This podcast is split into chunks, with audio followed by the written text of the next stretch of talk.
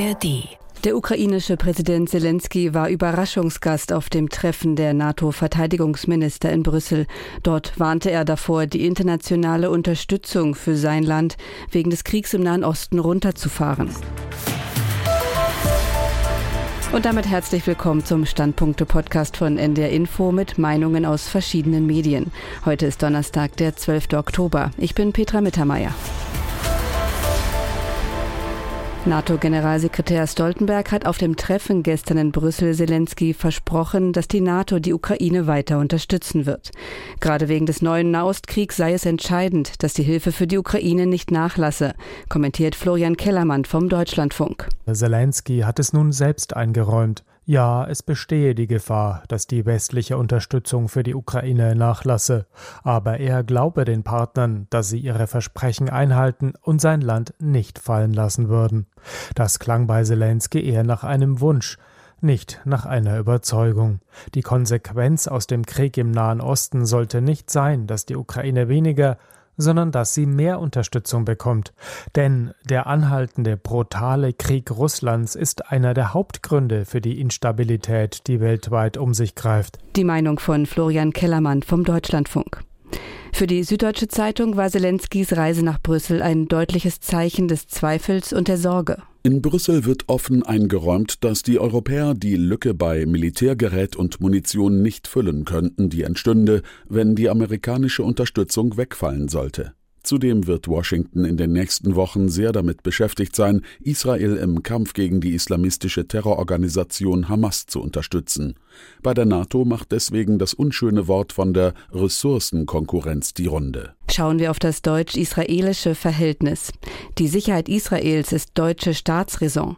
Diesen Satz hat Kanzler Scholz nach dem Überfall der Hamas auf Israel gesagt. Der Kölner Stadtanzeiger fordert, dass diesen sechs Worten nun Taten folgen müssen. Perspektivisch wird es eher um Waffenlieferungen sowie um finanzielle und humanitäre Hilfe gehen. Mindestens genauso wichtig dürfte für Israel die moralische Unterstützung sein, dass Deutschland unverbrüchlich zu Solidarität, Staatsräson und Freundschaft steht. Das wird eine harte Prüfung für das deutsch-israelische Verhältnis werden. Das Handelsblatt aus Düsseldorf warnt, dass eine neue deutsche Verantwortung für Israel sich nicht in Rhetorik erschöpfen dürfe. In drei Feldern sollte Kanzler Scholz handeln. Erstens muss Ordnung im eigenen Haus hergestellt werden. Weltweit mag der Einfluss Deutschlands im Kampf gegen Antisemitismus begrenzt sein. Das gilt aber nicht für Verherrlichung von anti-israelischem Terror auf dem Boden, auf dem das Grundgesetz gilt. Zweitens sollte Israel zusätzliche militärische Hilfe für seine Selbstverteidigung brauchen, muss Deutschland auch hier weiter Verantwortung übernehmen. Und drittens muss die komplette Politik gegenüber den Palästinensern auf den Prüfstand gestellt werden. Die Abgeordneten im Bundestag hatten gestern mit einer Schweigeminute an die Opfer der Angriffe erinnert. Ein wichtiges Signal, meint das Flensburger Tageblatt. Aber Juden können sich dadurch in Deutschland nicht sicherer fühlen. Israelfeindlichkeit und Antisemitismus werden in politischen Reden kritisiert, aber nicht konsequent bekämpft.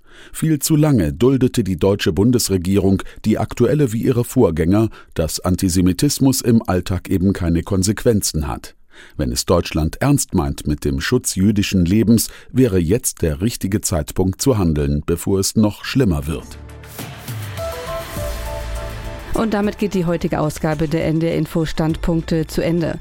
Morgen sind wir wieder da mit Meinungen aus verschiedenen Medien.